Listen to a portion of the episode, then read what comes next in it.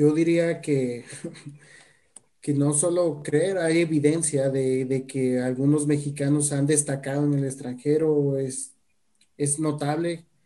Eh, yo quisiera que hubiese más, pero sí, de que, por decir, eh, podemos, sí, sí podemos. Eh, ¿Cuántos pueden? Ahí yo creo que es el problema. Ahora son pocos y podríamos generar una masa crítica mayor si hubiese un plan, una organización un poco más detallado, ¿no? con una visión unificada, ¿no?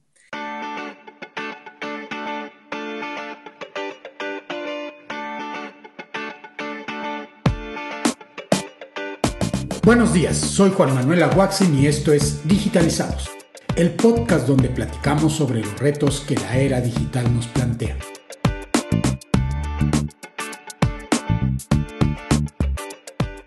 Hoy tenemos como invitado a Ulises Moya, director de Inteligencia Artificial de la Coordinación General de Innovación del Estado de Jalisco. Ulises es doctor en Matemáticas Aplicadas por el CIMBESTAB maestro en física médica por la UNAM y físico por la Universidad de Guadalajara. Recientemente colaboró en el Centro de Supercómputo de Barcelona en el Grupo de Inteligencia Artificial de Alto Desempeño en proyectos de aprendizaje profundo para retinopatías. En el 2019 fue reconocido con la beca Fulbright García Robles para colaborar con el Quantitative Bioimaging Laboratory de las universidades de Texas y Texas Southwestern Medical Center. Ulises es también socio fundador de Netica, empresa que busca la divulgación científica para la formación de jóvenes talentos en STEAM, una tendencia mundial que promueve la enseñanza en ciencias, tecnología, ingeniería y matemáticas.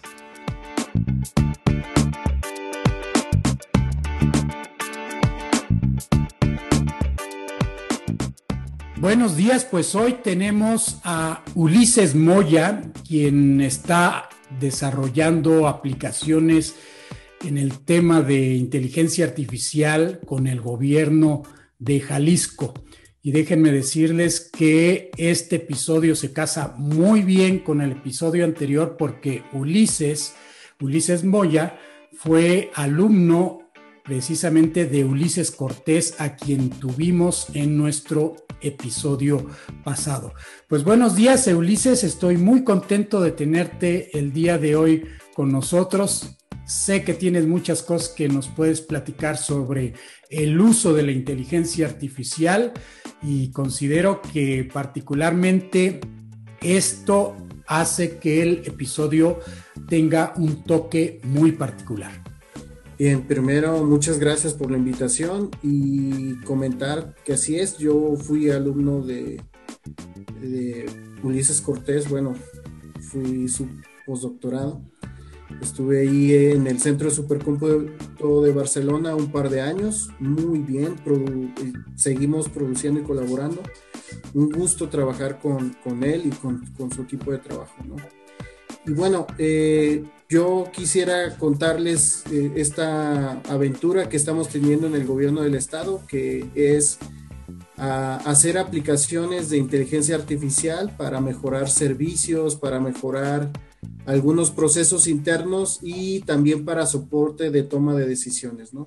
Son las tres principales áreas donde nosotros contribuimos y eventualmente hacemos algo más que inteligencia artificial, o sea, digamos que seguimos todo el flujo, ¿no? Que es entender un problema, entender los datos, eh, eh, a veces nos tenemos que regresar a entender el problema, luego modelamos, posteriormente hacemos la parte de despliegue y eh, generalmente, dependiendo del problema, podemos recibir feedback o no de, de este tipo de cosas, ¿no? Entonces, eh, nosotros estamos en la Coordinación General de Innovación Gubernamental, ¿no? Esta Coordinación General de Innovación Gubernamental depende de la jefatura de gabinete. Y esta área es la que coordina todo el funcionamiento interno, más allá de la política, ¿no? Porque para eso está el secretario de Estado, ¿no? del Estado de Jalisco. y digamos que la parte operativa, que las cosas funcionen bien, las lleva eh, el, jefe de gabinete que es Hugo Luna. ¿no? A partir de esta oficina de jefatura de gabinete, nace esta estructura que yo creo que es única en el país, donde está la Coordinación General de Innovación. Y dentro de esta coordinación existe la Dirección de Inteligencia Gubernamental, que es donde yo estoy adscrito con la Dirección de Inteligencia Artificial. Somos un equipo relativamente pequeño, de ocho personas.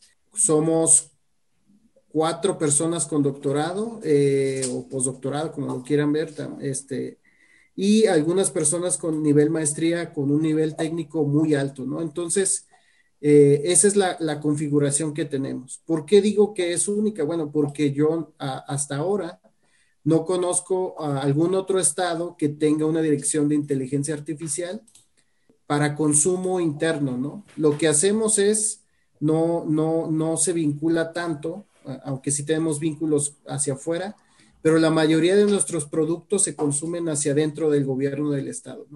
Entonces, esta necesidad tuvo, este, tuvo a bien verla en la organización, este, nuestro coordinador de innovación, este, Mario Arauz, y él, digamos que puso las bases para que pudiéramos trabajar en esta dirección, en esta coordinación, de manera transversal.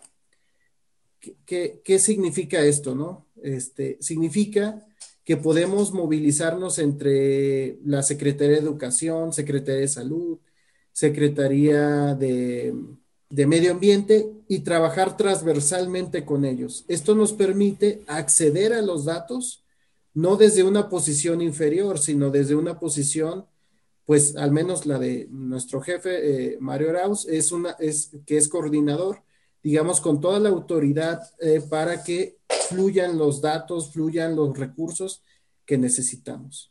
Bien. Hacemos principalmente inteligencia artificial basada en aprendizaje profundo, que es lo que yo fui entrenado en, en el Centro de Supercómputo de Barcelona. Y tenemos, eh, para hacer este, este tipo de, inteligencia artificial, necesitamos nuestro insumo, bueno, tenemos que tener tres elementos principales. Una gran cantidad de datos, que son los que buscamos eh, a través de las secretarías o a veces incluso generando esos datasets nosotros mismos. Tenemos que tener un poder de cómputo y personas capacitadas personas capacitadas tanto en la parte de inteligencia artificial, que sería pues nuestro equipo de trabajo, pero también expertos. Rara vez hacemos algún proyecto que sea como, no sé si llamarle agnóstico, o sea, que nomás digamos, yo no sé nada de los datos y llego y me pongo a, a modelar.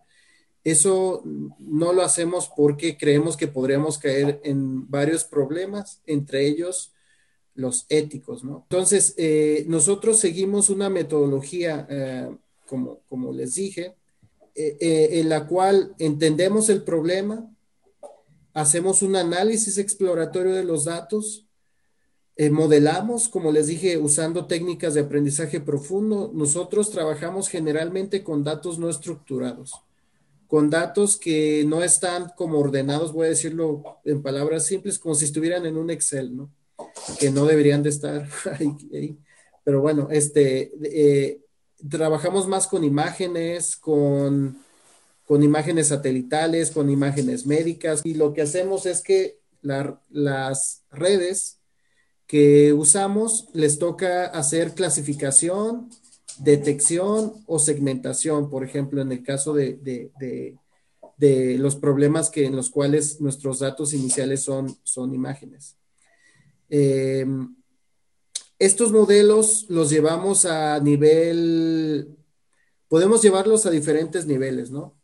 Procuramos llevarlo hasta un nivel que podamos hacer una publicación, porque esto nos garantiza un cierto nivel de calidad en nuestro trabajo y que fue revisado por pares, a veces de manera anónima, pero sobre todo que nos hacen mantenernos con un estándar de calidad suficientemente alto. Entonces hemos procurado, si tenemos un nivel, eh, un modelo suficientemente maduro, pues eh, hacer la publicación de, estos, de estos eh, modelos.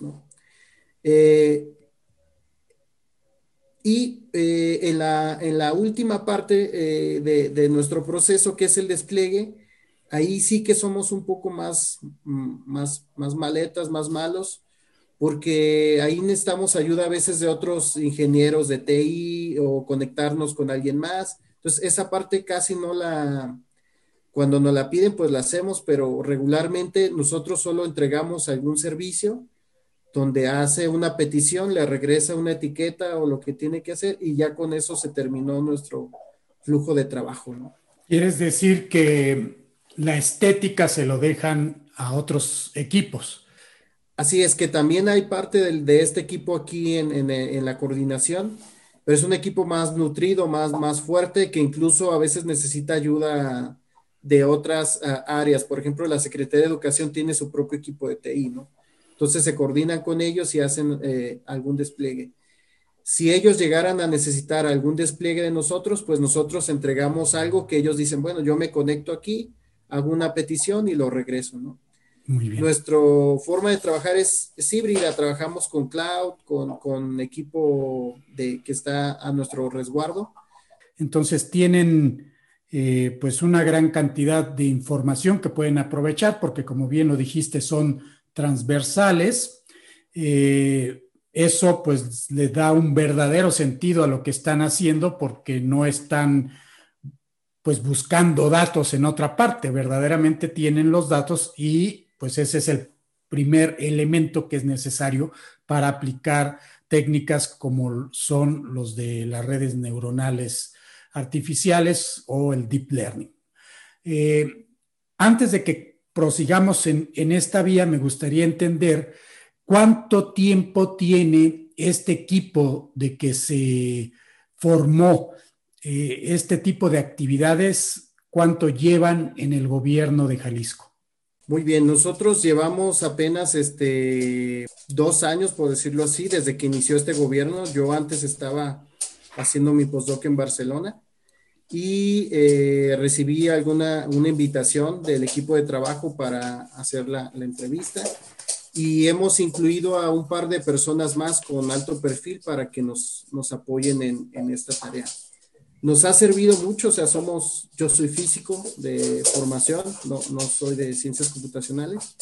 Tenemos a otra persona, eh, otro físico de partículas, por ejemplo, eh, y algunas personas eh, que tienen perfiles más como de análisis de señales y este tipo de cosas.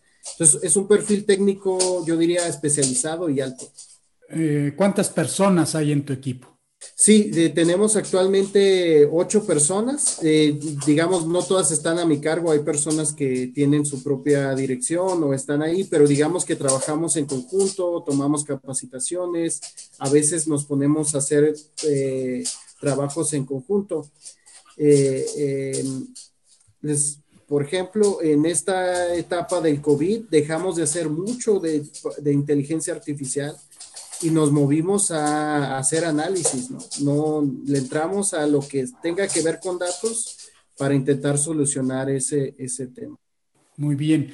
Ahora, entonces, si regresamos al tipo de aplicaciones que están desarrollando, eh, ¿qué tipo de aplicaciones, por ejemplo, están ustedes poniendo en marcha? ¿Cuáles son aquellas que ya están establecidas? Cuáles son aquellas que en un futuro tú verías como potenciales aplicaciones para el gobierno de Jalisco. Tenemos tres proyectos grandes de largo plazo. Uno eh, eh, es detección temprana de retinopatía diabética, que de alguna manera voy a decir que lo inicié en el Centro de Supercómputo de Barcelona, aunque no, no estaba incluida esa enfermedad, eran otras enfermedades también asociadas a la retina pero digamos que el insumo inicial era el mismo, ¿no? Entonces, este proyecto es un proyecto muy, muy noble, muy, muy, bueno. Eh, básicamente la problemática de México y de otros países es que em, hay muchas personas con diabetes, ¿no? E, en, en, la literatura se recomendaría que estas personas se hicieran un examen anual o a veces semestral sobre el fondo de ojo, sobre la retina. Y si se contempla el número de médicos que hay, para que pudieran ver esas imágenes serían pocos, ¿no? Se habla de manera informal, voy a decirlo así. El Colegio de Oftalmólogos de Occidente nos ha dicho que hay cerca de 50 personas que podrían ver eso, ¿no? Y nuestros cálculos eh, hablan de cientos de miles de personas que necesitan ese examen anual, más las que se van acumulando cada año, ¿no? Entonces, es una es un, es un proyecto que eh, sería pues muy difícil llevarlo con el número de recursos humanos especializados que hay.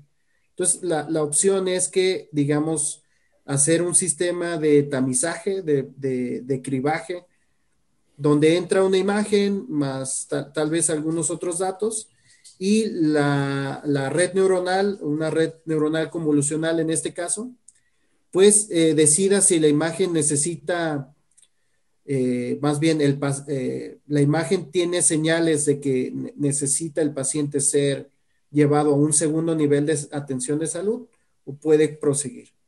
Este, este trabajo es un trabajo que llevamos más de dos años haciéndolo.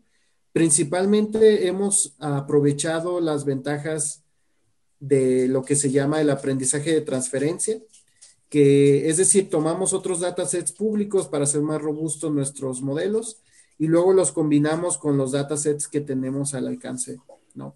Existen, este, perdón, existen entonces repositorios que ya tienen imágenes que corresponden a este tipo de patología. ¿De dónde provienen estos, sí, eh, estas imágenes? Los principales son, es uno de Estados Unidos que se llama uh, IPAX, que viene de una competencia que es famosa en el, en el ámbito de ciencia de datos que se llama Kaggle.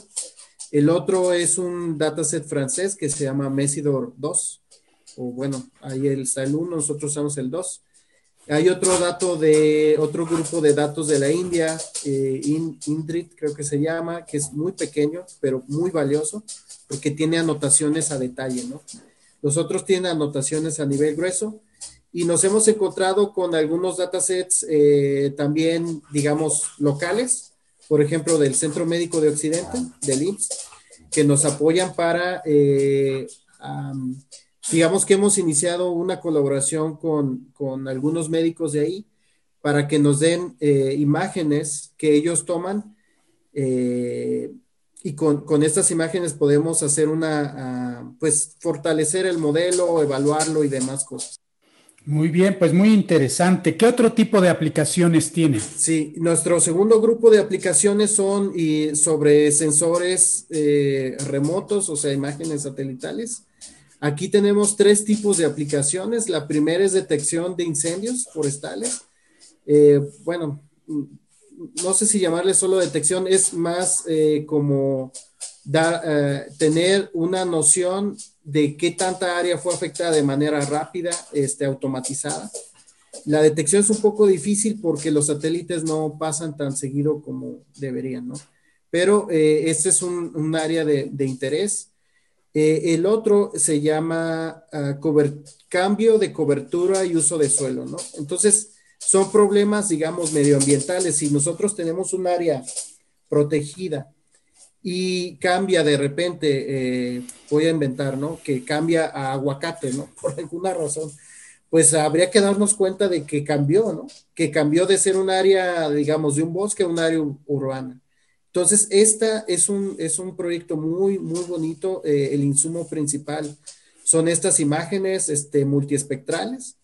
Y lo que nosotros buscamos es cambios en el mapa base, ¿no? Tenemos, por ejemplo, el mapa del 2016 y queremos ver qué cambió del 2017 y así vamos construyendo esta parte, ¿no? Es muy eh, demandante computacionalmente porque son imágenes, pues, grandes, voy a decirlo así, y eh, tienen eh, aspectos, pues, son multicanal, ¿no? O, multiespectrales. Entonces, son, son, imágenes que nos, que nos consumen mucho ese proceso. Ahí todavía no, no, no hemos publicado aún. En el de retinopatía ya publicamos en en IEEE Computer, en un especial de inteligencia artificial y gobierno. Entonces, eh, eh, eh, intentamos llevar a ese nivel lo que te decía, ¿no? Bueno, volviendo al tema de, de, imágenes satelitales, el último caso de uso con este tipo de insumo es esta detección de tipos de agricultura, ¿no? Nos piden como una especie de inventario de cuánta área hay de un cierto tipo de cultivo, ¿no? Entonces, este, estamos apenas iniciando en ese proyecto. Eh, es, es, un proyecto que yo considero muy noble porque nos ayudaría mucho a eh, fortalecer toda la parte medioambiental, ¿no? Aunque nosotros no estamos digamos, directamente vinculados con ese cálculo final, sí se los damos a los que toman las decisiones, a las personas. Incluso este tipo de cosas son las que liberamos en datos abiertos, ¿no? Se liberan los mapas y pues no sé si vayamos a liberar también los modelos, pero tenemos todo documentado para hacerlo. ¿Quieres eh, decir que hay un sitio web del gobierno de Jalisco donde podemos consultar esta información? Eh, no a detalle, pero sí los datos en general, porque son proyectos nuevos, pero estamos trabajando para que en algún momento, eh, que no, no debería pasar de tal vez de este año, empecemos ya a liberar código que usamos nosotros, ¿no?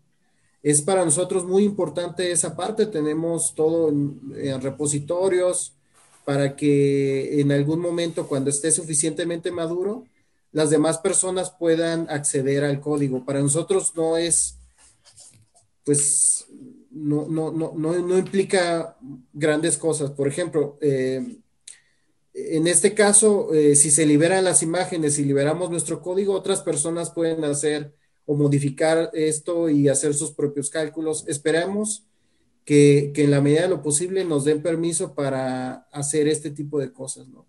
Sí, se me hace muy interesante esta iniciativa del gobierno de Jalisco porque creo que es algo que los demás gobiernos de la República podrían utilizar. En realidad son problemas muy generales los que están ustedes atacando. Sí, tienes toda la razón. Lo mismo con el de retinopatía diabética, ese nos interesa muchísimo liberar lo más que podamos. Este proyecto es muy importante que lo mencione porque este proyecto de retinopatía, el primero que mencioné, está vinculado a un, laboratorio del Banco Interamericano de Desarrollo. Ellos nos están apoyando en conjunto con el TEC de Monterrey, eh, Campus Guadalajara, este, y estamos haciendo una sinergia para acelerar este proceso de, de, este caso de uso y se lleve más allá, ¿no? Tenemos algunas otras propuestas, eh, volviendo al tema de, los, de nuestras aplicaciones. una de las aplicaciones que tenemos es en abandono escolar, pero todavía está en, como en revisión ética. Y está otro proyecto de eh, transformación digital acelerada con inteligencia artificial, ¿no? Este último proyecto estamos buscando algún ejemplo que nos haga pues digamos de estos ejemplos que todo el mundo busca donde con poco esfuerzo tengas alto impacto. Y eh, buscamos de alguna manera que los procesos internos se faciliten, eh, ya sea para el servidor público y de preferencia buscaríamos, estamos buscando algún caso donde pudiéramos eh, beneficiar directamente al ciudadano, que él lo vea viable, ¿no? Sin embargo, estamos en una este, especie de estudio de procesos y de, y, de, y de funciones y posteriormente una parte ética para ver si podemos echar a andar eh, este tipo de casos de uso, ¿no? Por ejemplo, un proceso que nos gustaría, bueno, que, pudiera estar muy bien ahora con lo de la pandemia. Esta parte del conteo de personas que están en los hospitales eh, se vuelve algo que fluye con mucha dificultad, ¿no? Una persona aparentemente va y los cuenta, no, no, no tengo muy bien la idea cómo funciona. Quisiéramos entrar a empezar a, por una parte, a, que se conecten las bases de datos que se tienen que conectar y por otra parte, para esa digitalización inicial, facilitarla, acelerarla, ¿no? Por ejemplo, eh, dentro de las herramientas que podríamos desarrollar sería algún este, verificador de documentos, algo que haga que el proceso digital fluya más rápido, ¿no? Todavía estamos en una etapa inicial sobre estos temas, pero ya, ya hay, un, hay interés de, de como de hacer esta transformación este, apoyada por la inteligencia artificial, esa transformación digital, ¿no? Porque en, eh, eh, el gobierno es, pues, como, como tú mencionaste, es un generador de datos muy grande, pero también tiene, tiene complicaciones que ningún otro, otra empresa tiene, ¿no?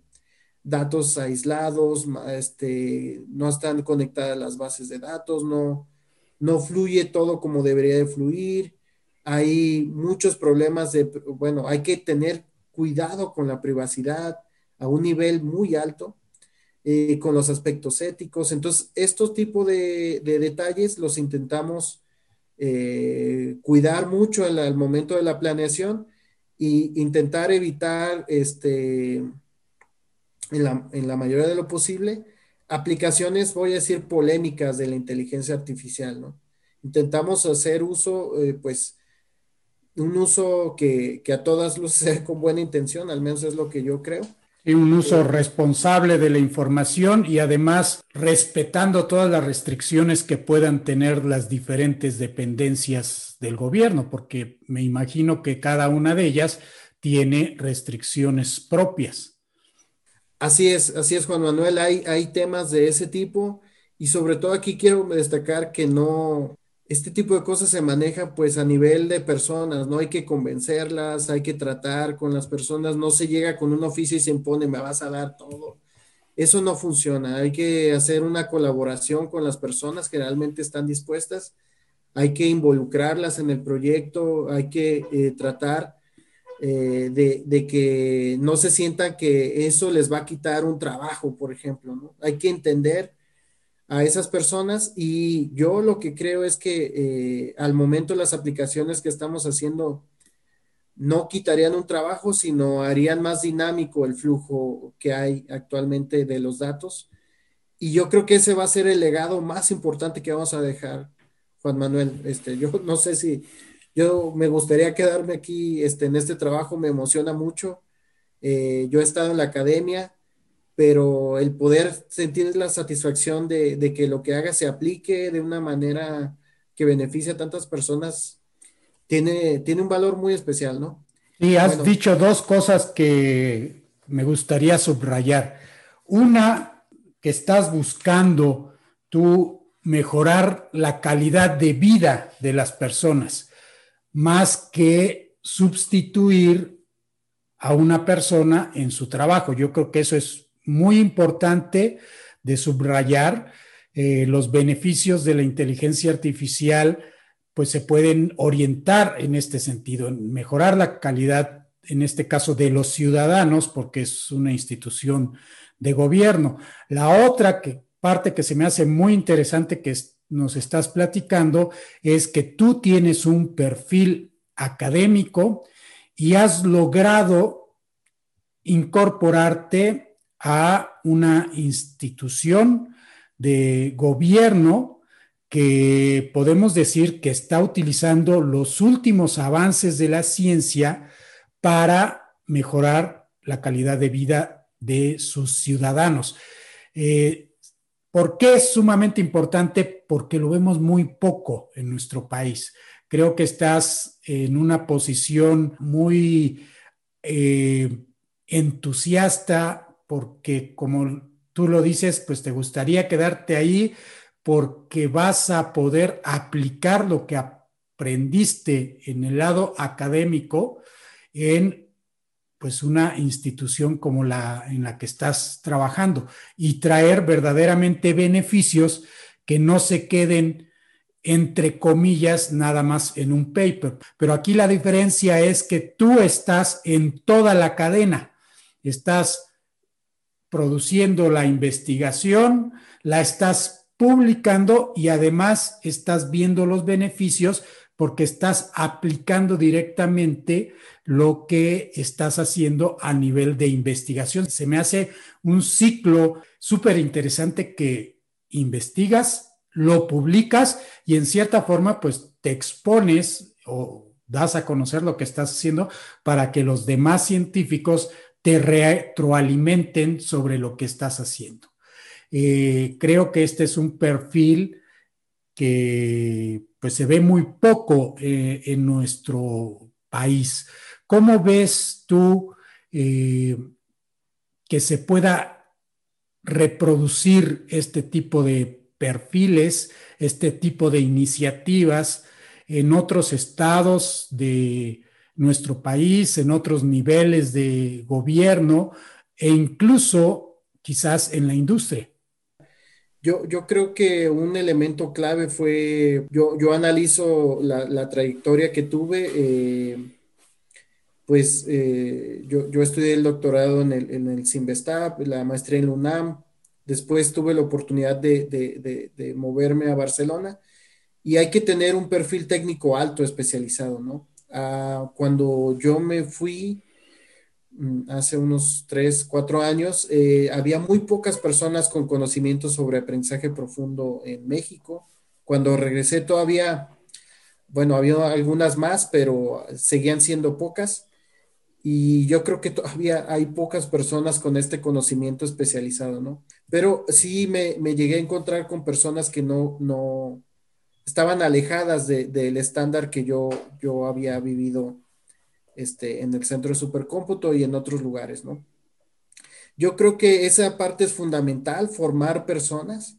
Ahí involucra pues toda la cadena de, educación, de centros de investigación de México, eh, porque si se abren solo los puestos, pues no sé si se podrían llenar en este momento una persona para cada estado.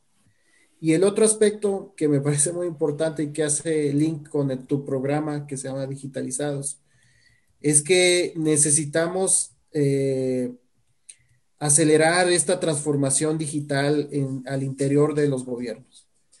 Eh, conectar bases de datos, dejar que los datos estén en una computadora ahí aislados, si es que hay, no están conectados a una base de datos, ni a veces ni a un servicio de estos como el de Google, de, hojas de datos compartida.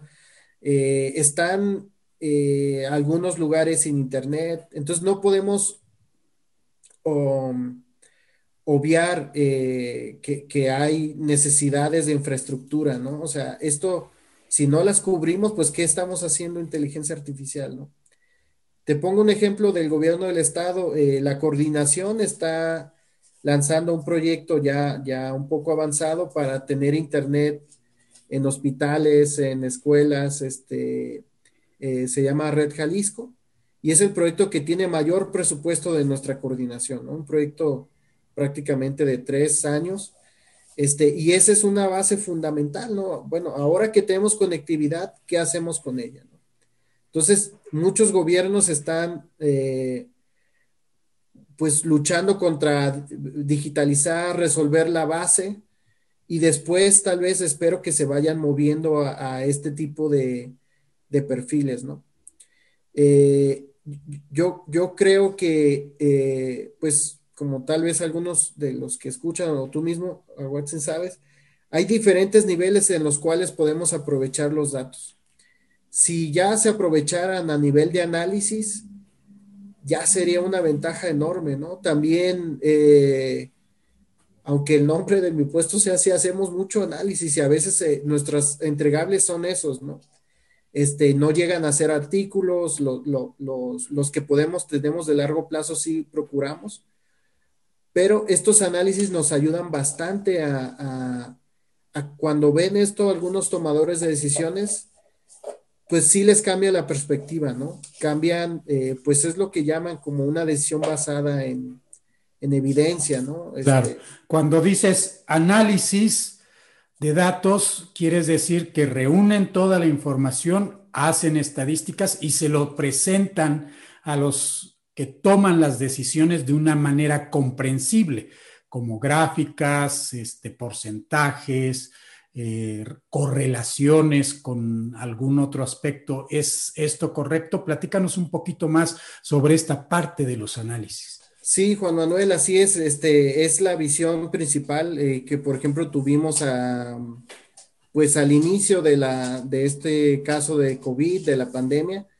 Entregamos muchas correlaciones, este, histogramas, relaciones que había tal vez entre algunas variables eh, temporales, análisis de series de tiempo, algunos modelos pequeños de series de tiempo con, las, con las líneas del COVID, entender muy bien, por ejemplo, qué pasa si los casos diarios suben eh, y la positividad también sube, no significa lo mismo que, que si nada más suben los casos y la positividad baja.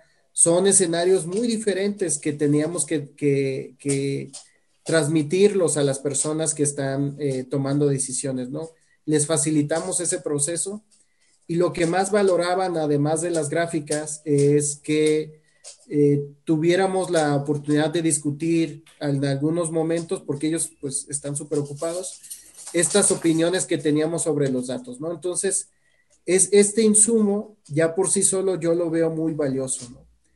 Y la parte que yo creo que, podría realmente transformar muchas de las cosas es que estos insumos que se generan no fueran aislados, no fueran como me llegó un Excel y lo hice y aquí está, sino que nosotros procuramos conectar todo para que esté automatizado, levantamos algunas bases de datos y demás.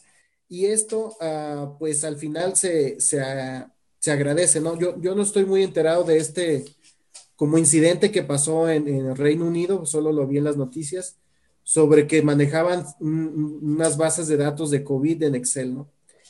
Pues llegó el momento que eso ¿no? Claro. pues no, no queremos que nos pase esto aquí, ¿no? Entonces procuramos tener esas habilidades que, que hace que, bueno, esto está aquí, vamos a hacer un respaldo por aquí, vamos a hacer que esto fluya, incluso hay integraciones que ya tenemos listas, eh, porque eh, en un bot, ¿no? En un bot de Telegram, ¿no? Entonces este bot no, no, es nada inteligente, pero simplemente lo que le pedimos son gráficas de COVID, o sea, vamos y la gente escribe un comando y le regresa las gráficas. Entonces, este tipo de cosas a, las personas eh, que, que, utilizan, que, que, necesitan tomar decisiones, por ejemplo, en Jalisco se, se han tomado decisiones un poco diferentes a, a los demás en cuanto que tienen algo llamado como botón de emergencia. Eh, eh, estas decisiones creo que les han facilitado mucho su, su, día a día porque no tienen que ir a una página web, a un tablero que sí se ve mejor, pero que a veces no se despliega de manera adecuada eh, en, un aplica en un móvil, ¿no? Entonces, sí, es, es, es, como tu intuición lo dice, son el tipo de cosas que, que nos tocó entregar, principalmente con, que seguimos entregando con COVID y eh, estamos eh, conscientes que no toda la solución es inteligencia artificial, aunque yo sea muy pro inteligencia artificial, no todo lo resolvemos con redes neuronales. O sea, hay problemas que a veces basta con esto y después nos movemos a otra cosa. Este, así es la, lo que yo llamo la vida real, ¿no? Claro. Y los, los problemas de largo plazo, ahí sí nos dejan que esto es algo que agradecemos mucho, experimentar, probar, este, capacitarnos, tener todas estas libertades, publicar, este, y eso nos fortalece mucho como, como equipo, como tú bien mencionabas. Sí, se me hace muy importante lo que estás diciendo, porque cuando hablamos de inteligencia artificial, pues todos podrían pensar que, wow, pues en todo van a utilizar la inteligencia artificial y yo pienso que hay que tener siempre en cuenta no solo en un equipo que trabaja con inteligencia artificial, sino en todos los equipos, que es mantener las cosas tan sencillas como sea posible, ¿no? No vamos a utilizar la alta tecnología para resolver algo que en realidad pues se puede resolver de manera sencilla, ¿no? Eh, es como uno de mis invitados dijo en algún momento, dice, cuando tienes un martillo, a todo le ves cara de clavo, ¿no? Entonces, en este caso, creo que precisamente tú has señalado muy bien esto, que no se trata de verle la cara de clavo a todo, sino más bien de entregar la información que es pertinente y de la manera, pues, que se adapte al usuario finalmente. Entonces, aquí quiero comprender que ustedes están eh, entregando esta información por medio de aplicaciones propietarias. ¿Es esto correcto o están haciendo uso de herramientas como Power BI, Tableau. Eh, platícanos un poquito más los detalles de cómo se entrega esta información. Sí, eh, hay personas dentro de, del mismo gobierno, porque vamos, es, es, grande, que sí utiliza este tipo de herramientas, ¿no? Power BI, Tableau, y son, son potentes y tienen una rapidez que a veces en el código, pues si no, no tienes el equipo adecuado, no puedes alcanzar, ¿no? Entonces, eh, nosotros vamos más por un, algo que sea replicable, que sea reproducible, más bien. Este, y nuestra idea es todo tener en estos repositorios y cuando, si es que nos toca entregar, eh, pues a otras personas, que ellos se hagan propietarias de estos códigos. O hay veces que nosotros, por ejemplo, hemos hecho algunos análisis exploratorios de, abandono escolar y ya este, la Secretaría de Educación me acabo de enterar que formó un equipo de ciencia de datos, ¿no? Nuestra idea es que como nosotros no podemos con todo, pues darles esos códigos a los demás. Entonces, generalmente trabajamos con software libre lo más que podemos. O sea, no recuerdo ahorita una aplicación que nos obligue, o sea, que tengamos que usar. básicamente todo, todo es, este, pues, con, con licencia GNU, según yo. Este, y nosotros procuramos mantener eso porque si no, nuestra contribución sería menos duradera, pues voy a ponerlo así. Este, y nuestra idea es que esto va a ayudar a que otros equipos se fortalezcan, este, les, les ayudamos como a iniciar, ¿no? Hay veces que esos equipos le tienen algún miedo así a, a empezar y cuando les empezamos a pasar código se van familiarizando, se ayudan y ya después van despegando. Esto es un tema que también nos interesa en la coordinación, este, capacitar a las personas y que ellos, los dueños de los datos, se hagan los dueños de los análisis, ¿no? Esto, esto es muy importante, ¿no? Eh, y así evitamos este, este flujo de datos sensibles, este, que no nos gusta tener mucho cuando nos toca hacer este, estos tipos de análisis. Eh, nos sentimos nerviosos porque es, es, delicado esta parte de privacidad y demás, ¿no? Este, procuramos eliminar columnas, hacer cosas de ese tipo, eh, pero pues las experiencias en la literatura ahí están, ¿no? Este, está el caso este famoso de Netflix de la de identificación de algunos datos y se nos hace peligroso que se pudiera generar este tipo de cosas. Muy bien, pero se me hace pues muy bien como lo están haciendo de una manera responsable y pues muy consciente, es algo que percibo en, tu plática, que pues lo están haciendo con el rigor que es necesario y esto pues considero que da confianza eh, en ambos lados, ¿no? Tanto eh, del lado de quienes generan esos datos y del lado de quien quiere aprovechar esos datos. Y es todo un tema que estamos viendo hoy en día, eh, que pues quizás antes muchos de nosotros no éramos conscientes, ¿no? Muchos de nosotros al inicio decíamos, bueno, pues que usen mis datos, ¿qué pueden que pueden saber, pero ahora nos hemos dado cuenta que en realidad, pues con relativamente pocos datos se puede saber mucho de una persona y se podría utilizar de una manera no ética, ¿no? Eh, pasemos ahora un poquito al lado técnico. Eh, me decías que usan redes neuronales convolucionales y este tipo de redes pues utilizan o necesitan más bien eh, pues de un cómputo muy particular que son los GPUs, ¿no? Los Graphical Process Unit, es decir, un procesador no especializado en hacer operaciones eh, comunes y corrientes, sino en hacer operaciones gráficas y las redes neuronales aquí encontraron pues una manera de que los modelos se hiciesen realidad, porque gracias a estas unidades de cálculo que no fueron hechas para las redes neuronales, sino más bien para los juegos de video, pues pudimos encontrar que dadas sus características eh, pues son ideales para hacer cálculos en deep learning. Eh, existe una infraestructura dentro del el gobierno de Jalisco o más bien hacen uso de la nube pública para correr sus modelos. Muy bien, es un buen comentario. Eh, nosotros tenemos eh, algo híbrido. Este, tenemos cuatro, cuatro, bueno, tres fuentes. Eh, uno es cloud, donde corremos algunas cosas cuando de, repente tenemos mucho trabajo. te voy a contar un ejemplo, ¿no? Nos pidieron medir el aforo vehicular. Aquí en Jalisco hay un, eh, hay un parque que se llama Parque eh, Agua Azul que está dividido por una avenida, ¿no?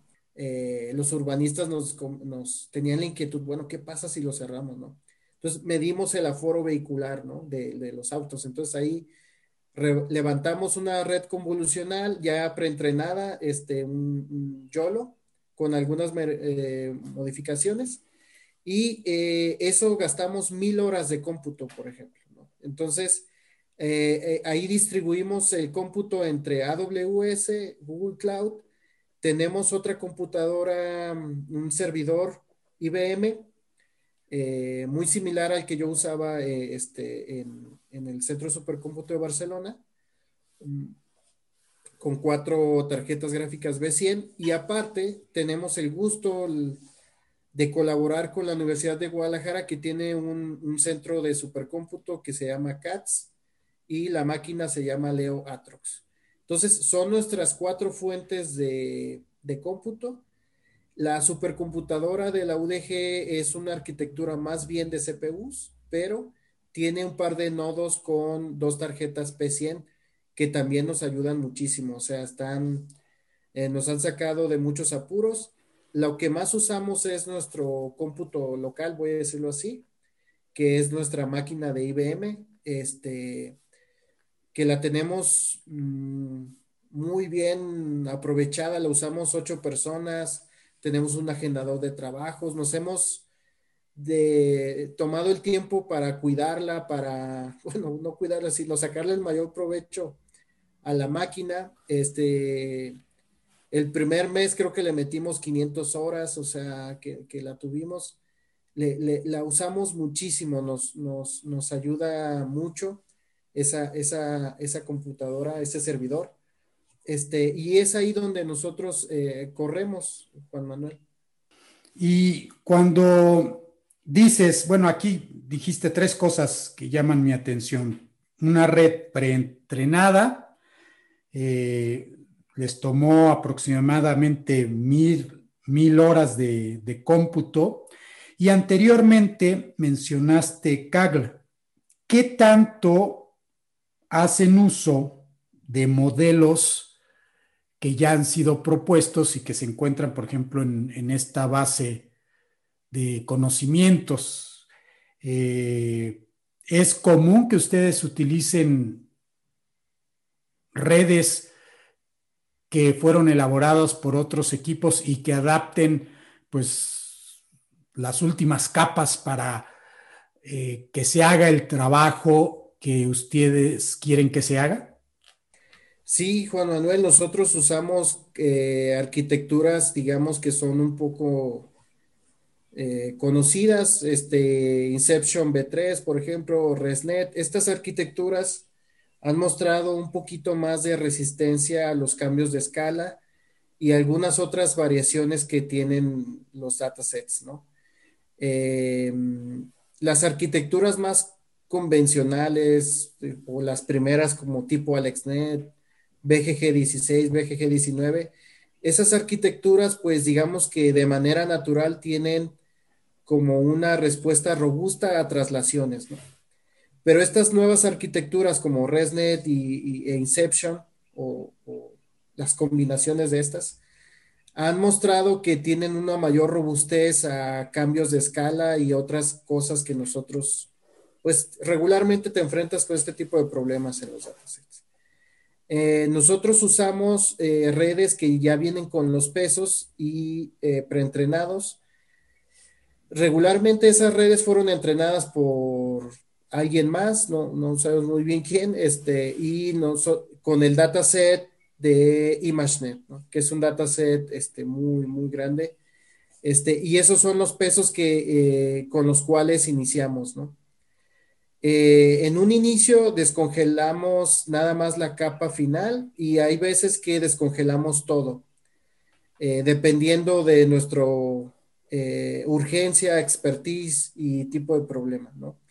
Y si hacemos algunas redes, este, sobre todo cuando queremos abordar un problema que sabemos que podría ser usado en una computadora, puede ser normal, o hasta bajarlo a un embebido, ¿no?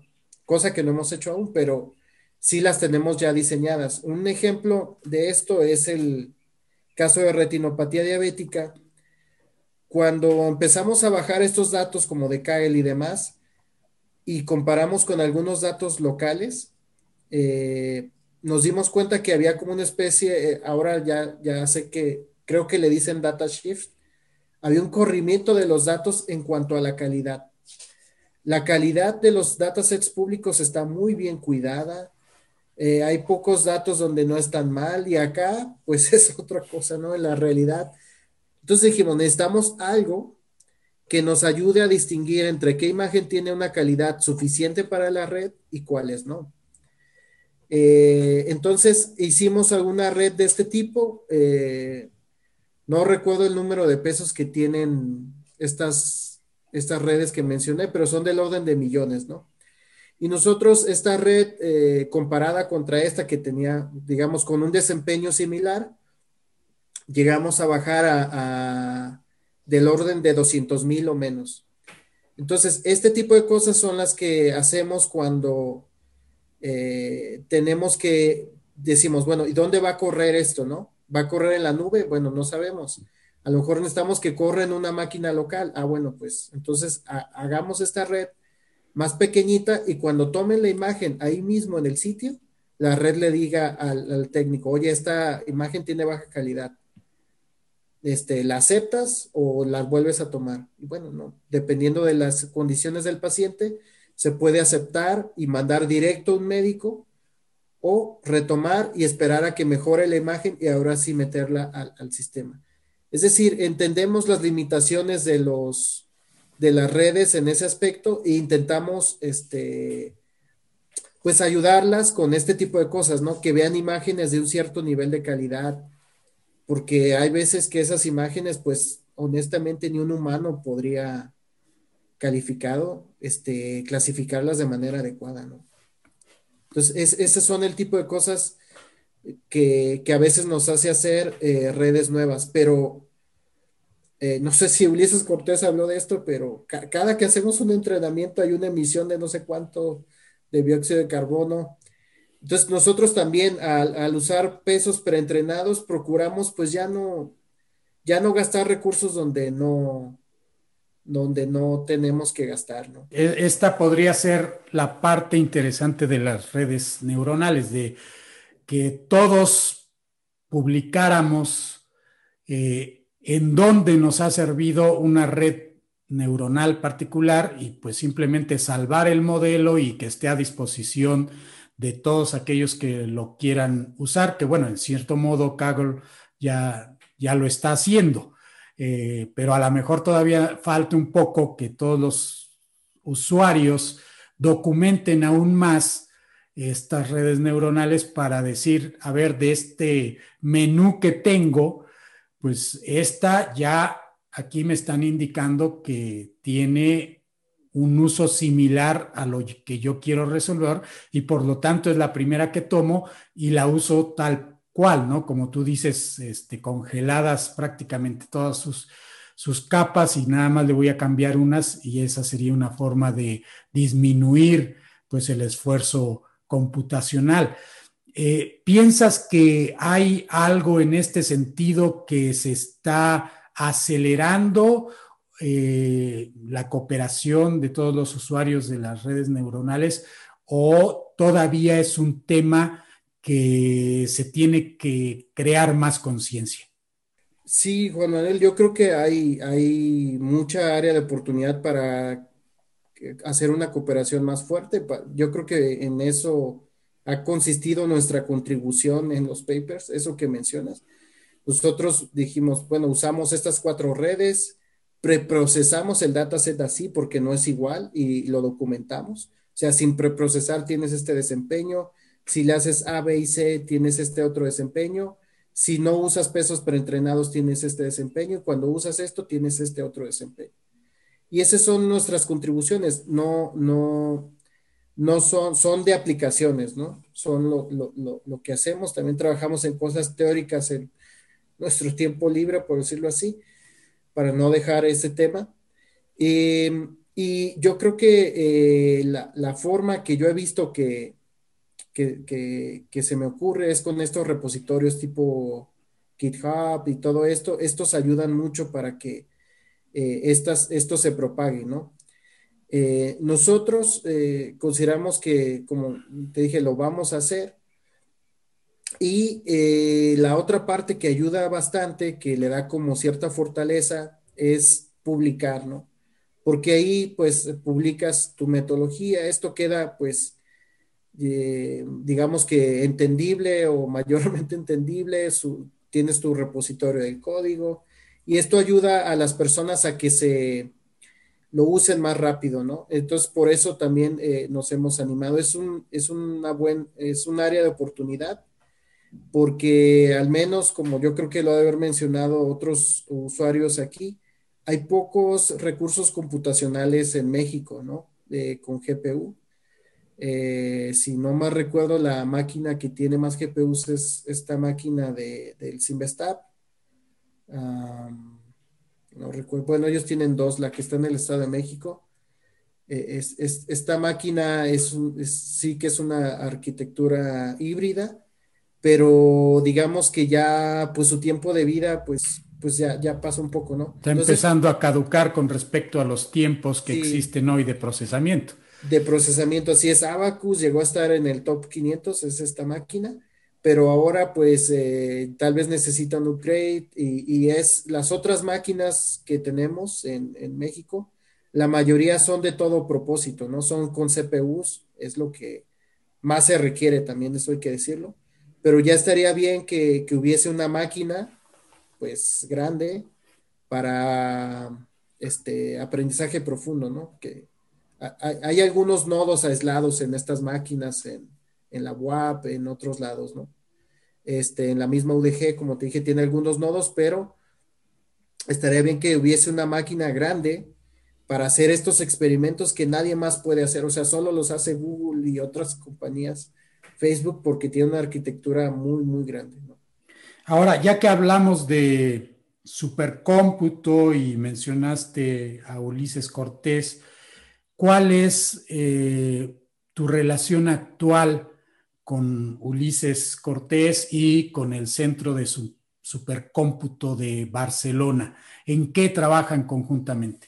Yo con Ulises Cortés he, estado colaborando con muchas publicaciones que dejamos en el tintero, voy a decirlo así. Yo aproveché al máximo la supercomputadora, para mí era como un sueño usarla, lo usaba los sábados todo el tiempo. Este, y varios experimentos pues quedaron hechos, pero no se redactaron los artículos. Entonces, nosotros trabajamos en, esta colaboración y hasta ahora siguen saliendo algunos resultados sobre una capa eh, de una red convolucional que inventamos, ¿no? Esta capa, digamos que resiste grandes cambios de iluminación, eh, contraste, brillo, todo este tipo de cosas, y ese son el, eh, una colaboración que sigue vigente eh, en conjunto con un matemático que se llama Sebastián Chambó, de, también de la UPC, y eh, con algunas personas también de mi equipo, ¿no? Entonces, ese es un trabajo teórico que es el que te decía que, hacemos en nuestros tiempos libres. Eh, también trabajamos en la parte ética, es la especialidad del, bueno, una de las especialidades del doctor Ulises Cortés y hemos tenido a bien trabajar en algunos aspectos de estos proyectos, ¿no? Eh, y, me ha ayudado mucho a discutir, a, aclarar, vamos redactando un trabajo y ahí van saliendo cosas. Ese es como eh, redactar un trabajo, ordena tus ideas, te ponen la crítica, eh, te hace madurar más la idea y, eso es lo que nos ha servido mucho en esta colaboración con Ulises Cortés. Y es muy importante agradecer tanto a Ulises Cortés como a un equipo de la UPC que en su momento nos reunimos cuando empezó la pandemia a discutir cosas. Este, esta cosa, este, pues parece algo que dirían, bueno, ¿y eso qué ayuda? Bueno, nos ayudó muchísimo porque no sabíamos por dónde empezar, ¿no? Muchos decían, aplícale un modelo seguir, ¿no? Eh, ahí vamos, ¿no? Ah, levantamos nuestro modelo seguir y luego, pues no quedaba y no quedaba, entonces nos sentíamos mal porque decíamos, nos estamos equivocando, que entonces ah, empezamos a discutir cuáles eran las cosas que funcionaban, cuáles no, eh, cuáles eran las limitaciones de los, de los métodos y nos ayudó bastante esa parte, ¿no? Este, entonces estamos muy agradecidos con, con, Ulises Cortés. Asimismo, tenemos una colaboración inicial con Cristian de la UAP. Eh, eh, él nos está eh, también apoyando con algunos aspectos éticos de los proyectos, nos ayuda a discutir. Nuestro proyecto fue seleccionado por el de retinopatía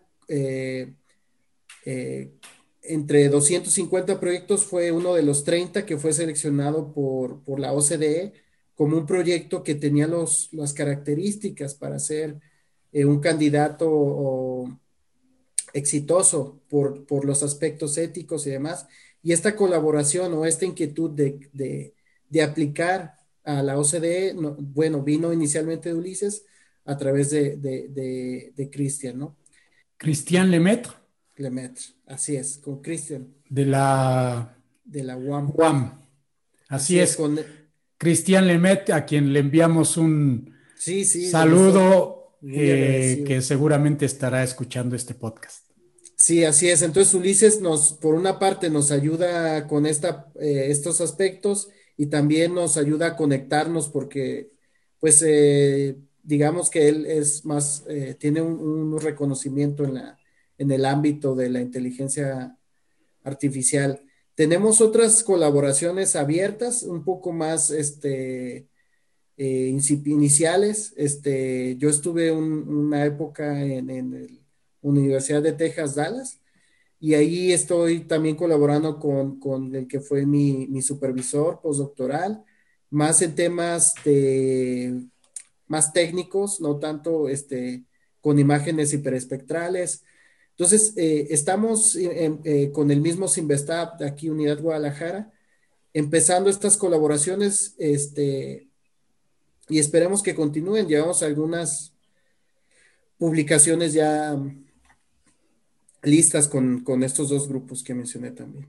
Pues excelente, muy bien, qué bueno que siga esta colaboración y que se haga tan extensa porque vemos que pues tienes personas que cooperan contigo en Estados Unidos, en Barcelona, en México, y esto se me hace, vaya, fundamental para el tipo de trabajo que estás haciendo porque no te estás aislando, estás verdaderamente haciendo un llamado de los expertos que están alrededor del mundo y que además, pues, has tenido contacto con ellos.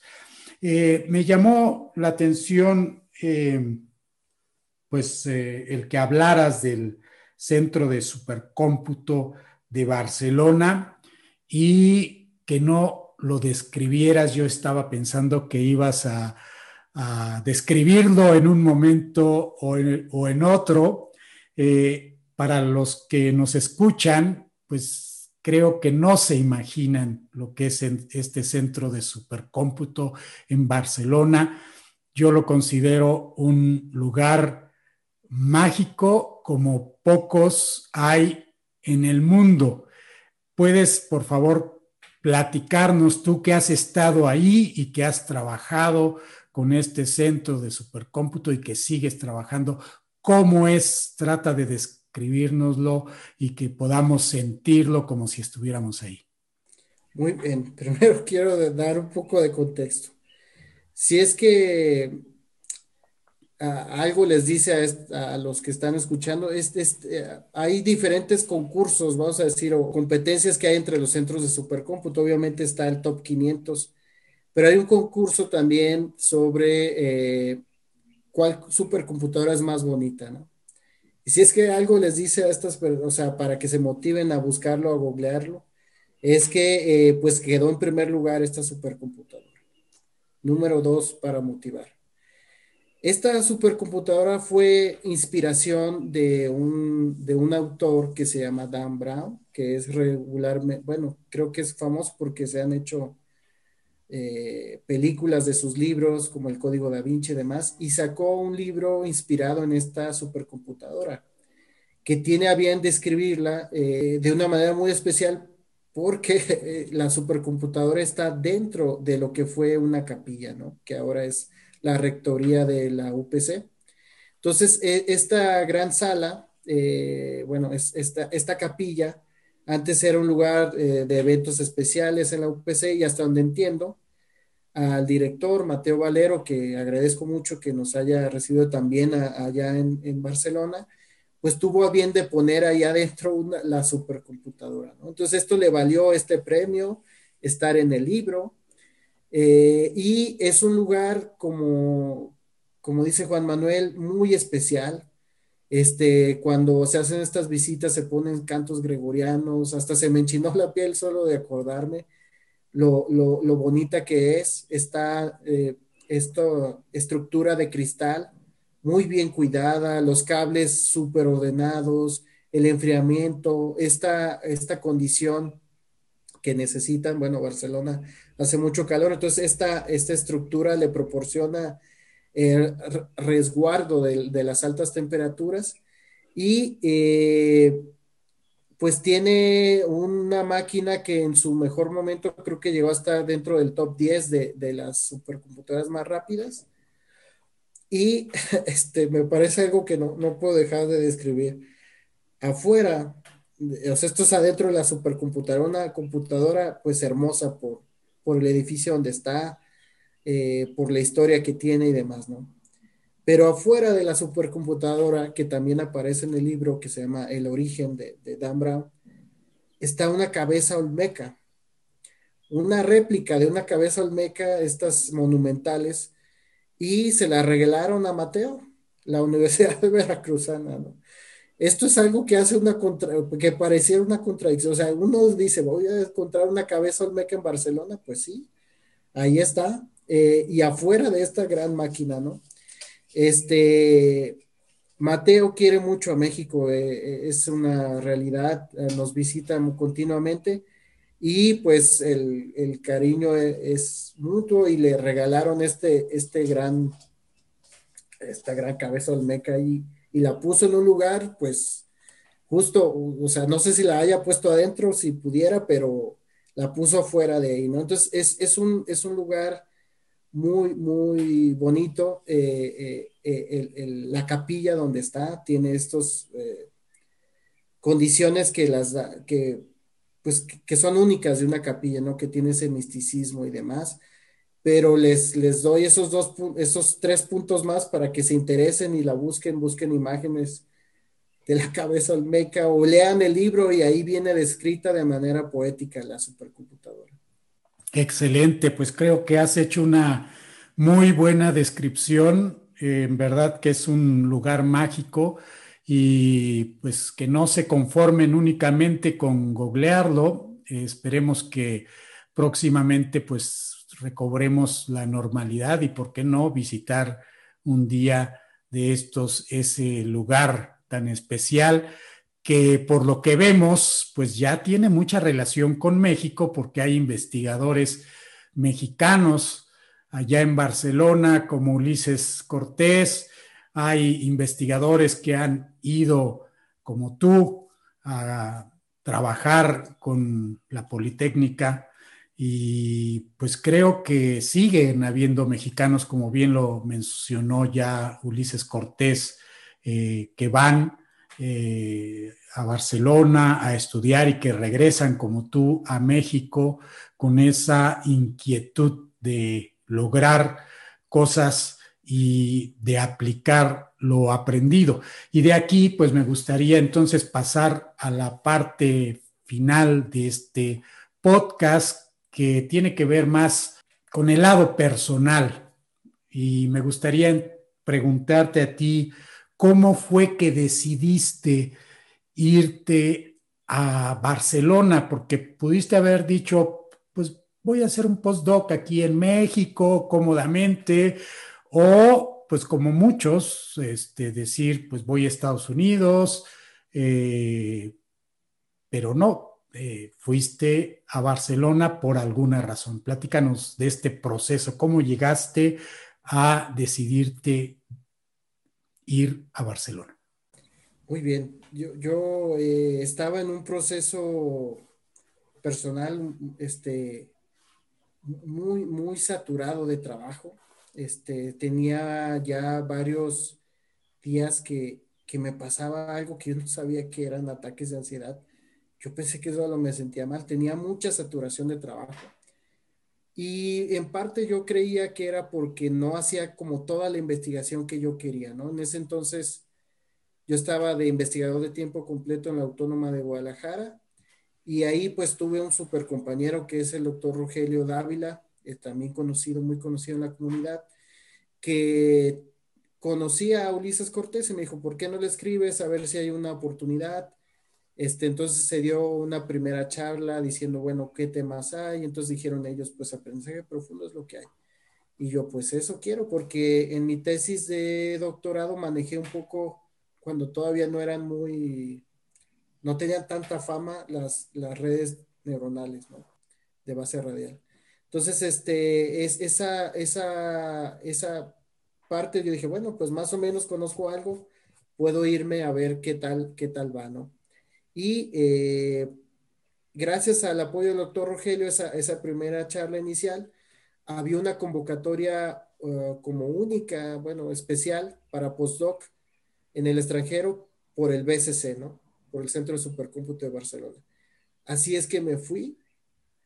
Mi vida cambió mucho, mi, mi estrés bajó, llegué a hacer mil kilómetros en bici allá porque es una ciudad muy, que se presta para este tipo de cosas. Este, en un año eh, me, sentí mucho mejor, mi, producción aumentó, siento que, llegué a estar en, en, su momento, estar en el mejor momento de, mi producción científica. Este, bueno, todavía sigo produciendo, pero en ese momento tenía todo el tiempo para estar solo pensando, colaborando. Entonces, eh, fue, fue un poco esa, ese acercamiento. Yo ya buscaba algo en la Universidad de Guadalajara este, y ya tenía yo un ofrecimiento, pero creo que eh, aunque está muy bien la Universidad de Guadalajara, iba a seguir yo con los mismos como problemas que tenía, distracciones, y con esto me aislé totalmente y me dediqué a esta parte.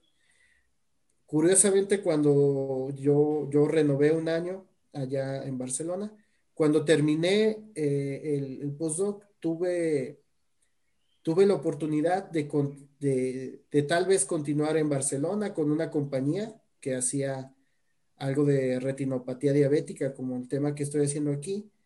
Tuve la invitación de parte del CIMBESTAP de ser profesor invitado por un año y tuve la oportunidad también de, de tener una beca Fulbright, que es esta parte.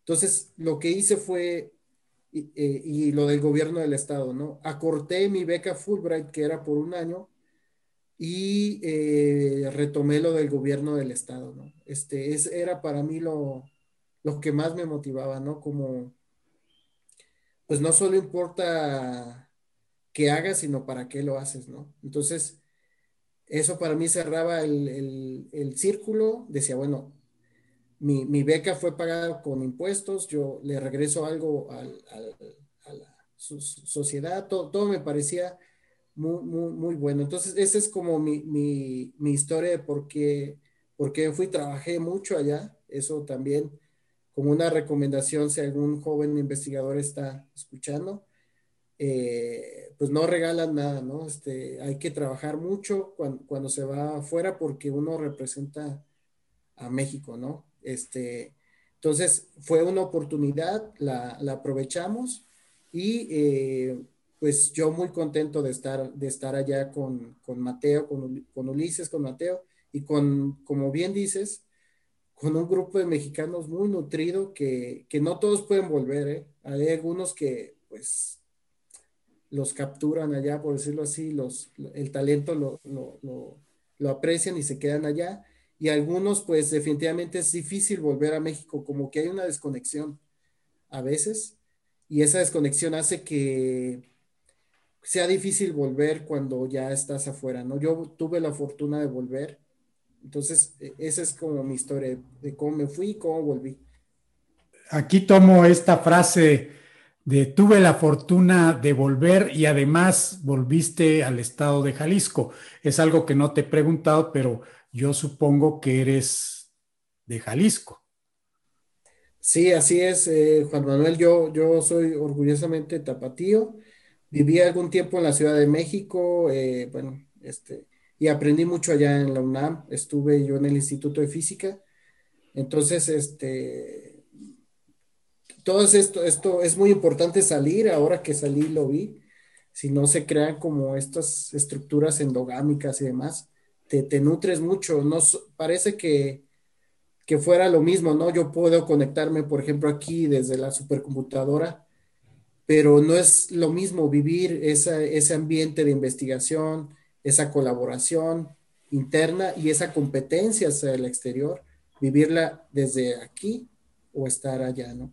Sí. Es algo intangible. De, efectivamente, es muy importante lo que estás diciendo porque podríamos tratar de explicar todas las vivencias que uno ha tenido al estar en otro lugar, no forzosamente en el extranjero, como dices tú, fuiste a Ciudad de México, eh, pero obviamente pues cuando se sale al extranjero esas vivencias son aún más intensas eh, y es difícil transmitirlas, no hay más que vivirlas para poder saber exactamente de lo que estamos hablando. Si tuvieras tú que platicarnos sobre la vivencia más importante o sobre el aprendizaje más importante que tuviste eh, por haber ido al extranjero a prepararte aún más, ¿qué nos podrías decir? Yo, tuve un par de experiencias, este, bueno, tres. una que fue en Francia cuando estaba en mi doctorado en, La Rochelle, en un laboratorio de matemáticas aplicadas. Luego en Barcelona, que fue de larga duración, y, en Texas, que fue algo como intermedio, ¿no? No, no, fue todo, todo el año. Yo, yo creo que eh, la experiencia de, de colaboración, de ver cómo funcionan las cosas de organización es algo muy valioso, ¿no? Eh, la organización que, que, se hacen en, bueno, en estos tres lugares fue muy diferente, hay lugares más relajados que otros. Este, eso hace que esa organización hace que se produzca más o menos, ¿no? Que se tomen temas de, frontera o se hagan cosas no tan desarrolladas, ¿no? Que se le dé más importancia a las bases que a la, a la innovación, ¿no? O a la, a la aplicación o a la parte de ciencia más básica, ¿no? Eh, esta parte yo, yo la pude vivir y, me siento, siento que esas diferentes visiones fortalecieron mi, mi, mi pensamiento crítico sobre las organizaciones sobre cómo trabajamos y colaboramos. Y em, me, gustaría eh, también resaltar la parte de la infraestructura, esta parte. No, no quiero sonar así, pero eh, esa infraestructura a veces hace mucha, mucha diferencia de cómo, cómo puedes acoplarte a un ritmo de trabajo si todo se te facilita, ¿no? Yo eh, en, algún momento, en, eh, pues luchas por recursos, ya sea cuando estás en el doctorado, cuando recién inicias como investigador o toda la vida, dependiendo cómo te vaya, Este, y, y, allá parece, en algunos lugares parece que está resuelto todo, ¿no? Tú solo lleves de llegar y enfocarte a trabajar. Eso es, eso es muy valioso. Todo lo demás se resuelve en algún otro lugar. Eh, entonces, eh, e, es, ese ambiente de trabajo que, que yo viví, si pudiera, lo replicaría con mi equipo de trabajo. O sea, facilitarles todo, estar enfocándonos, este, fijarnos en lo que, lo que realmente importa de, dependiendo del área donde estemos y, lo demás es que trabajamos con profesionales. Ellos, yo, le tengo mucha confianza a mi equipo. Entonces, no, no necesito estar viendo ver si hacen o no hacen. Llega un momento donde pasa, pasan ellos a, tomar un, cierto liderazgo. Eh, eh, entonces, ese aprendizaje no está en todo, no está claro en todas las organizaciones de México. Esa, esa organización, eh, esa forma de trabajar no, no es igual en México, no, sé por qué, hasta la hora donde entras, ¿no? A veces eso, es, eso cambia la forma que te diriges con tus supervisores, con tus profesores. Eh, yo, yo, yo creo que todo eso eh, e, es valioso y es mucho más valioso intentar, desde mi punto de vista, intentar que esos escenarios se repliquen en México, ¿no? Este, regresar algo a México. Es algo que yo, yo tengo muy, muy presente por, por, porque sin eso yo no hubiese podido estudiar, sin una beca con ACID, sin, sin la beca del postdoctorado. Entonces, eh, regresar algo a la comunidad para mí es algo muy importante.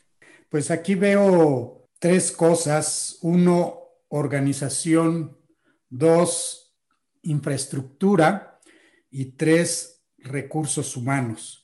Si entiendo bien, pues creo que nuestro país nos hace falta más organización, ser más rígidos en lo que hacemos. Eh, necesitamos invertir más en infraestructura que nos permita resolver problemas y que esto es con todo el sentido de la palabra inversión, porque eso nos va a traer beneficios que van a hacer que las cosas pues nos resulten finalmente menos costosas en el futuro. Mientras no nos organicemos como debe de ser y mientras no tengamos la infraestructura que se necesita, vamos a estar más, gastando más en las cosas que realizamos todos los días. Y la tercera, pues son los recursos humanos. Aquí me gustaría preguntarte, los recursos humanos entonces en México, ¿nos la podemos creer? ¿Somos capaces los mexicanos de realizar lo que muchas veces vemos como inalcanzable en los países desarrollados? ¿Podemos creer en nosotros los mexicanos? Bueno, yo, yo diría que, que no solo creer, hay evidencia de, que algunos mexicanos han destacado en el extranjero, es, es notable. Eh, yo quisiera que hubiese más, pero sí, de que, por decir, eh, Podemos, sí, sí podemos. Eh, ¿Cuántos pueden?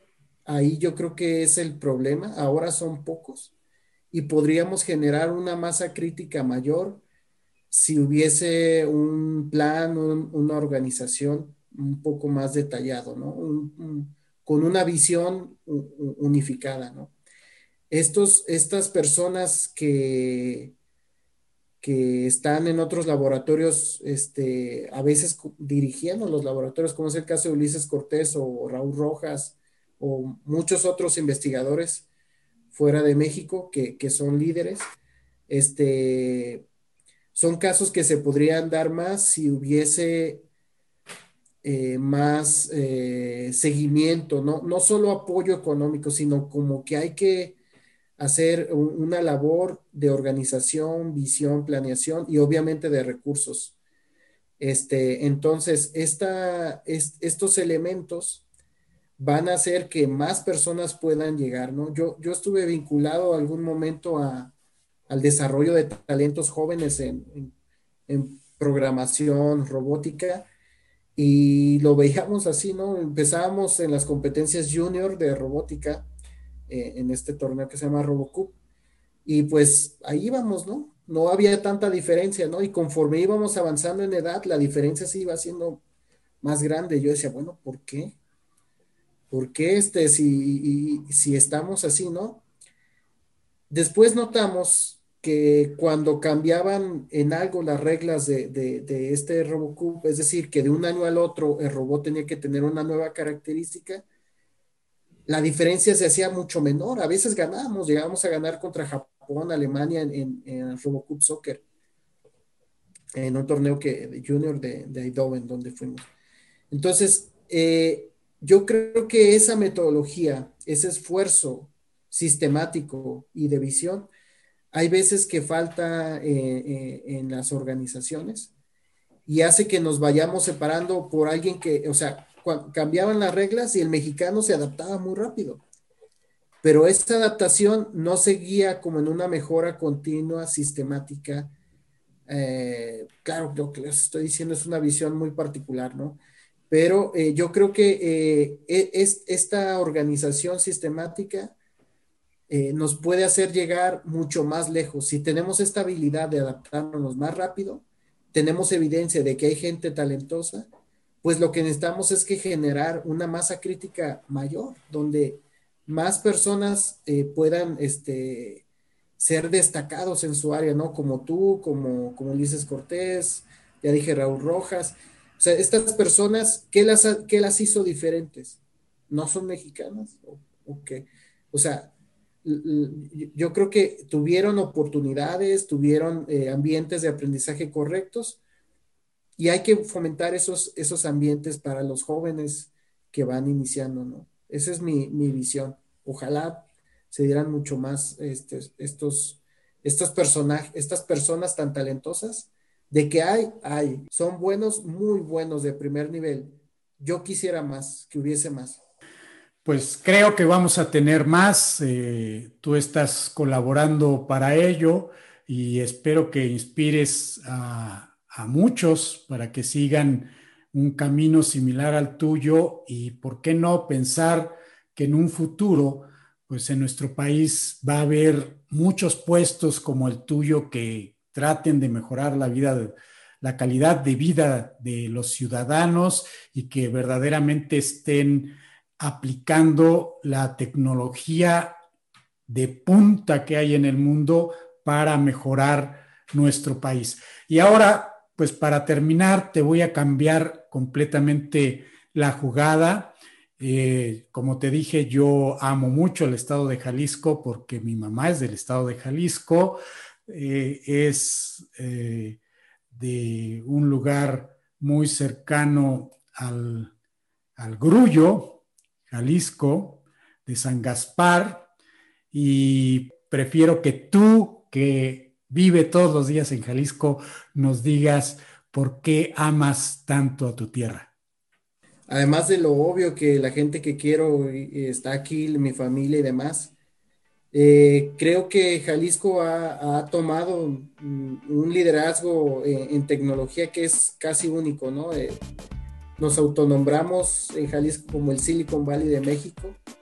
Eh, ese ambiente lo hace particular, es una ciudad pues relativamente grande, pero no tan grande como la Ciudad de México y eso lo hace más, más amigable vivir, no hay tanta, no hay tanta competencia. Y bueno, se hace buena comida y que bueno, pues el tequila es reconocido a, nivel internacional. Es, es eh, esos elementos hacen que, que uno eh, quiera más a Jalisco, ¿no? Además de las consideraciones familiares o particulares, este, yo, yo, yo eso es lo, lo, más bonito que veo de Jalisco. Hay un ambiente emprendedor, hay un ambiente tecnológico, de avanzada muy, muy único en el, en el país, ¿no? Entonces, eh, eh, eso lo hace especial. Pues espero que cuando vaya yo a Guadalajara podamos echarnos un tequilita, ¿qué te parece? Normalmente dice uno nos vamos a tomar un café, en esta ocasión te digo, pues, ¿por qué no nos echamos un tequilita? Con todo gusto, con todo gusto, ya sé hasta dónde te voy a invitar para que te tomes la, degustación adecuada. Perfecto. pues te agradezco mucho, Ulises. Eh, te envío un fuerte abrazo hasta Guadalajara y pues estamos en contacto para que veamos también otras formas de colaborar. Muchas gracias Juan Manuel, eh, abierto a, a cualquier colaboración y un gusto charlar contigo. Igualmente, hasta luego.